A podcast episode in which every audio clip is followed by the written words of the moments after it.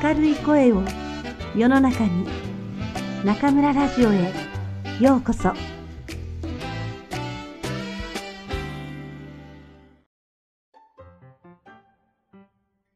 小さいももちゃん松谷美代子。ももちゃん赤ちゃんのうちへ。ダリアが真っ赤に咲いている夏の朝のことでした。プーはご飯を食べて、ああ、美味しかったって思いながら顔を洗っていました。猫が顔を洗うのって本当に面白いですね。まず、前足を舐めて顔をくるっとこするんです。そばではももちゃんがママに顔と手を拭いてもらっていました。それから卵でベタベタになったエプロンを外して新しいエプロンをつけてもらいました。ここまでは良かったんです。いつもの通りですから。ところが、その次に帽子をかぶせてもらったじゃありませんか。どこ行くの？ももちゃん、どこかへ行くの？プーは顔を洗おうとしてあげた手をそのまんま下ろすのを忘れて聞きました。ええ、お出かけよ。ママはカバンの中にパンツを5枚押し込みました。どこへ？どこへ行くの？赤ちゃんのうちへね。ママはハンカチとタオルとちり紙をカバンの中に押し込みました。赤ちゃんのうち？それどういうとこ？遠いの？近いの？プーはますますびっくりして聞きました。ねえ、だってそうでしょ？赤ちゃんのうちなんて聞いたこともありません。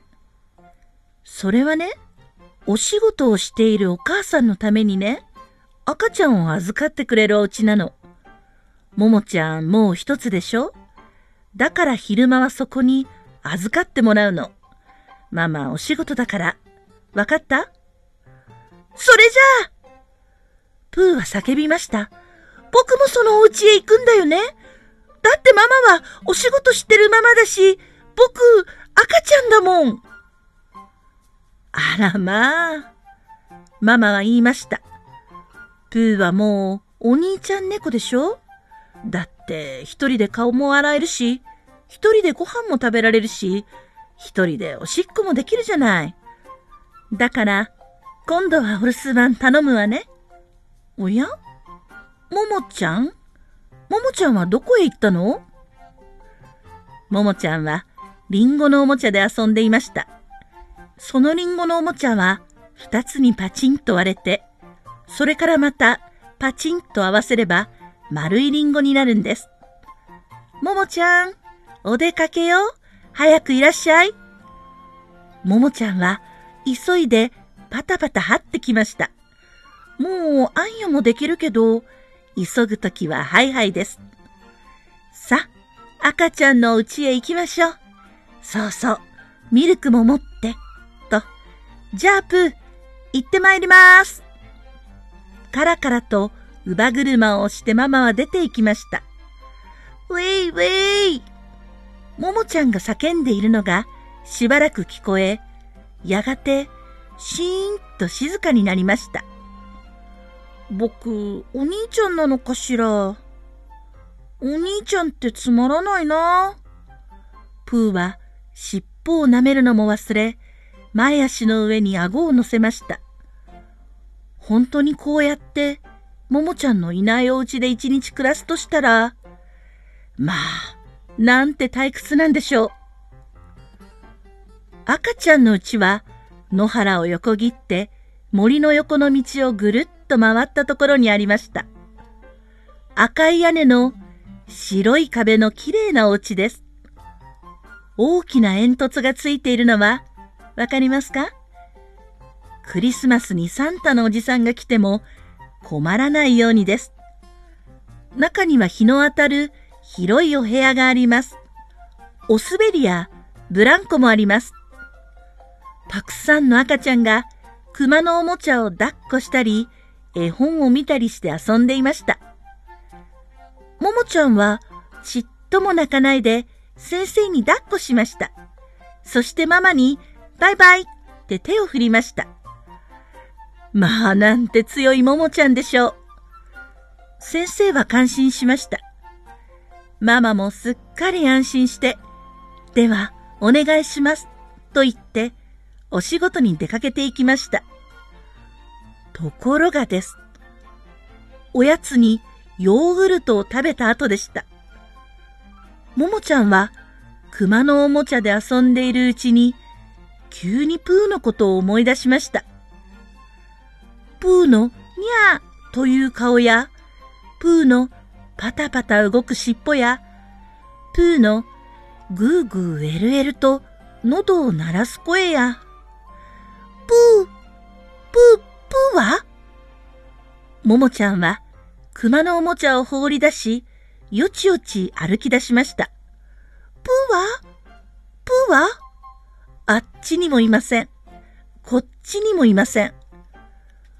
ももちゃんの顔は、だんだんべそをかき、ぷやーぷやーぷよーぷーぷーとうとうひっくり返り、そっくり返り、おうおうと涙を振り飛ばして、ももちゃんは泣き出しました。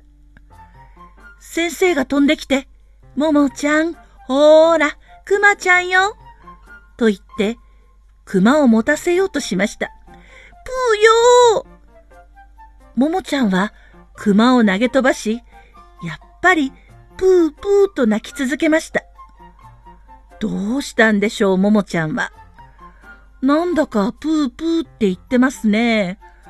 プーって何のことでしょうね。わかった。ほら、自動車のことよ。自動車はプープーって言うでしょそこで一人の先生が自動車のいっぱい通る広い道へ、ももちゃんを抱っこしていきました。ほら、自動車が来ますよ。プープーっていいわね。あ、今度はダンプカーよ。プープー。ももちゃんは、ちょっと泣き止んで自動車を見ていましたが、また、おうおうと泣き出しました。ぷーよーぷーよーぷーすっかり困った先生は、また相談して、今度は、ももちゃんの家へ電話をかけました。もしもし？もしもし？もしもーし。その時、ももちゃん家にいたのは誰でしょう？